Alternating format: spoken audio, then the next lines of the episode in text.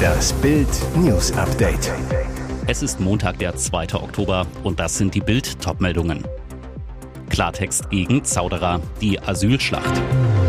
Todesschüsse in Hamburg. Killerkommando richtet Mann vor Bar. Und in einem mexikanischen Taufgottesdienst Kirchendach erschlägt sieben Menschen. Wie lange soll das noch so weitergehen? Immer mehr Flüchtlinge kommen nach Deutschland, doch über den Kurs, die Zahl der illegalen Migranten zu senken, tobt ein beinharter Kampf. Wir müssen einsehen, dass wir uns diese Asylpolitik nicht mehr leisten können. Wenn wir ein höheres Sozialleistungsniveau anbieten, brauchen wir uns nicht zu wundern, dass Menschen versuchen, möglichst nach Deutschland zu kommen, sagte CDU-Legende Wolfgang Schäuble bei Zeit Online. Entwicklungsministerin Svenja Schulze hält in Bild dagegen. Zäune und Mauern werden auf Dauer keine Menschen aufhalten, die verzweifelt sind. Deswegen müssen wir die Verzweiflung, also Fluchtgründe bekämpfen sowie reguläre Migrationswege eröffnen. CDU-General Carsten Linnemann platzt wegen der Asylschlacht der Kragen. Er fordert eine Brandrede des Kanzlers an die Welt. Der Kanzler muss das Signal an die ganze Welt senden. Unsere Kapazitäten sind erschöpft. Wir werden die illegale Migration unterbinden, so Linnemann zu Bild. Mit Parlamentsgeschäftsführer Thorsten Frei hat Linnemann einen Asylpakt entworfen. Die CDU will den Pakt mit der Ampel umsetzen.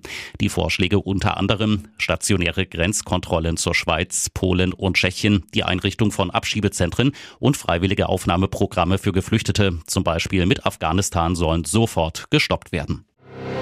Als der junge Mann vor die Bar trat, um den milden Spätsommerabend zu genießen, krachten Schüsse im gutbürgerlichen Hamburger Stadtteil Sasel. Ein Killerkommando richtete ihn auf dem Gehweg hin.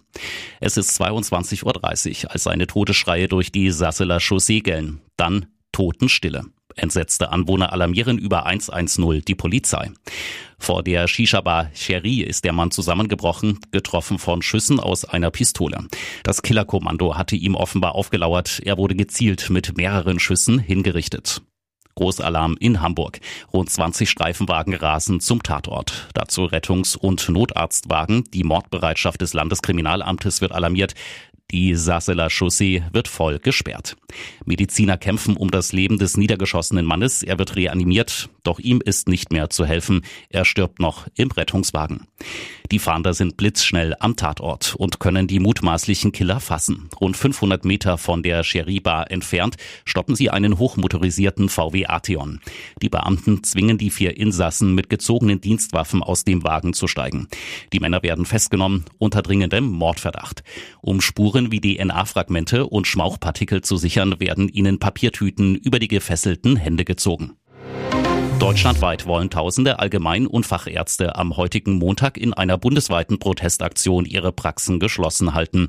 Der Virchow-Bund als Verband der niedergelassenen Haus- und Fachärzte hatte zu der Aktion aufgerufen. Weitere knapp 20 Ärzteverbände sowie die kassenärztlichen Vereinigungen hätten sich angeschlossen, sagte ein Sprecher des Virchow-Bunds. Damit startet die Kampagne Praxis in Not in eine neue Phase. Der Protest richtet sich den Angaben zufolge gegen die Politik von Bundesgesundheitsminister Karl Lauterbach. Es ist ein deutliches Zeichen an die Gesundheitspolitiker der Ampelkoalition und an Bundeskanzler Olaf Scholz, dem Treiben Lauterbachs endlich einen Riegel vorzuschieben, sagte der Bundesvorsitzende Dirk Heinrich. Lauterbach wolle das Gesundheitssystem unwiederbringlich in Richtung Staatsmedizin umbauen und missachte die Belange der Praxisärzte. Zudem seien Praxen durch Inflation, steigende Energiepreise, Fachkräftemangel und unzureichende Finanzierungsabschlüsse mit den Krankenkassen stark unter Druck, betonte der Verband. Inzwischen hat Lauterbach die Forderungen nach mehr Geld in Frage gestellt. Am Brückentag schließen viele Praxen, wie die Apotheker wollen auch sie mehr Geld. Im Mittel verdienen sie aber nach Abzug aller Kosten um die 230.000 Euro pro Jahr, schrieb er auf X. Die Menschen empfingen gerade die Kommunion, als es im Gebälk krachte. In Mexiko ist das Dach einer Kirche eingestürzt. Sieben Besucher des Taufgottesdienstes wurden erschlagen. Bis zu 30 werden noch unter den Trümmern vermutet. Die Stadt Ciudad Madero liegt an der Golfküste, wenige hundert Kilometer südlich der Grenze zu Texas.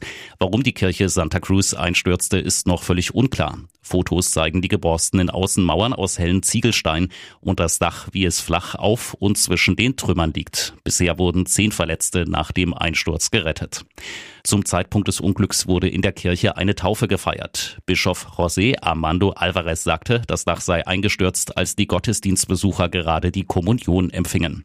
Unter den Toten sei auch ein Kind, berichtete die mexikanische Zeitung Reforma.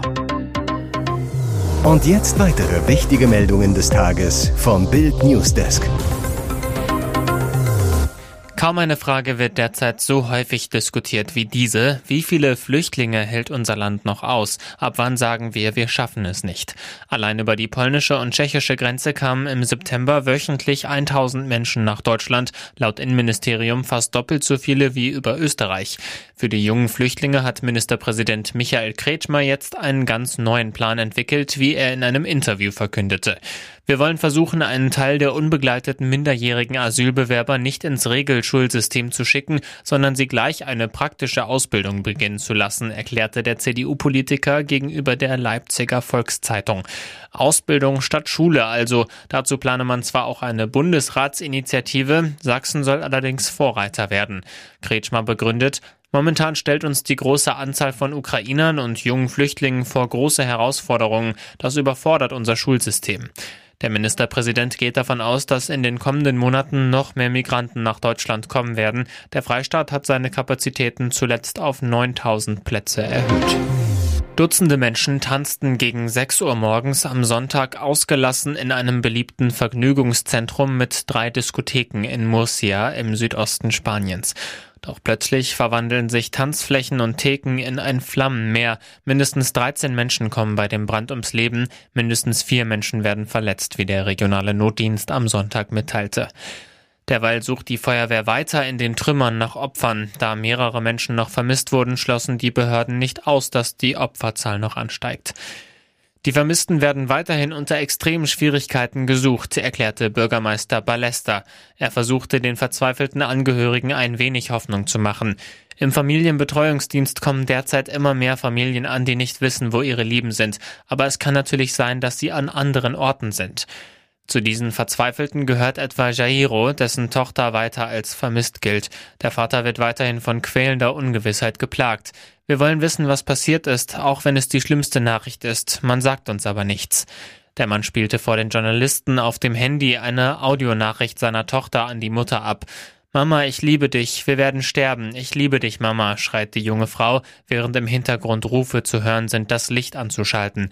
Über das Schicksal der 28-Jährigen war zunächst nichts bekannt. Die Umstände der Unglücksursache waren noch unklar. Sie ist zurück auf der großen Bühne und was haben wir sie vermisst? US-Megastar Simone Biles hat in Antwerpen ihr internationales Touren-Comeback gefeiert und direkt ein Ausrufezeichen gesetzt. Bei den Weltmeisterschaften zeigte sie den schwersten Sprung im Frauenturnen, ein Jurchenko mit anschließendem Doppelsalto rückwärts gebückt mit einer Schwierigkeit von 6,4 Punkten. Rückblick. Bei den Olympischen Spielen in Tokio beendete sie vorzeitig ihre Wettkämpfe wegen mentaler Probleme. Bei der WM erhielt sie nun von der Jury 15.266 Punkte für ihren neu kreierten Sprung, der nun auch in die Wertungsrichtlinien des Weltverbandes aufgenommen wird. Er soll den Namen Biles 2 erhalten. Erstmals hatte sie den Sprung im Frühjahr 2021 in Indianapolis bei einem Wettkampf gezeigt. Balz mit gutem Musikgeschmack. Am Schwebebalken wählte sie für ihre Kür eine Instrumentalversion des Peter Fox Klassikers Haus am See. Hier ertönte sie 14.566 Zähler. Auch am Boden und Stufenbarren erhielt sie Top-Wertungen und geht als Top-Favorit ins Mehrkampffinale am Freitag. Er ist wieder da. 862 Tage nach seinem letzten Pflichtspiel für den FC Bayern. Jerome Boateng betritt am Sonntag um 11.03 Uhr den Trainingsplatz an der Säbener Straße. Wird Boateng wieder für Bayern spielen? Der vereinslose Verteidiger soll die Chance bekommen, seine Fitness zu beweisen. Besteht er, könnte er einen Vertrag bis Saisonende bekommen. Gespräche sollen in den nächsten Tagen geführt werden. Bayerns Notplan wegen der dünnen Personaldecke erhitzt schon jetzt die Gemüter. Bei einer Abstimmung auf Bild.de sprachen sich 43 Prozent gegen eine Verpflichtung aus. Es geht um mehr als nur um sportliche Gründe. Boateng ist zum Skandalweltmeister geworden. Gegen ihn läuft ein Verfahren wegen Körperverletzung in zwei Fällen. Ihm wird vorgeworfen, seine Ex-Verlobte und Mutter seiner Zwillinge im Karibikurlaub im Juli 2018 geschlagen, verletzt und beleidigt zu haben. In zwei Instanzen ist er verurteilt worden. Die Verurteilung zu 1,2 Millionen Euro Schadensersatz wurde vor einer Woche aufgehoben. Einziger Grund, grobe Verfahrensfehler. Der Prozess wird jetzt am Münchner Landgericht komplett neu aufgerollt. Das hatten sowohl Boateng als auch die Staatsanwaltschaft beantragt. Zu einem Gerichtstermin wird es in diesem Jahr wohl nicht mehr kommen. Solange gilt Boateng formal juristisch als unschuldig, ist nicht vorbestraft.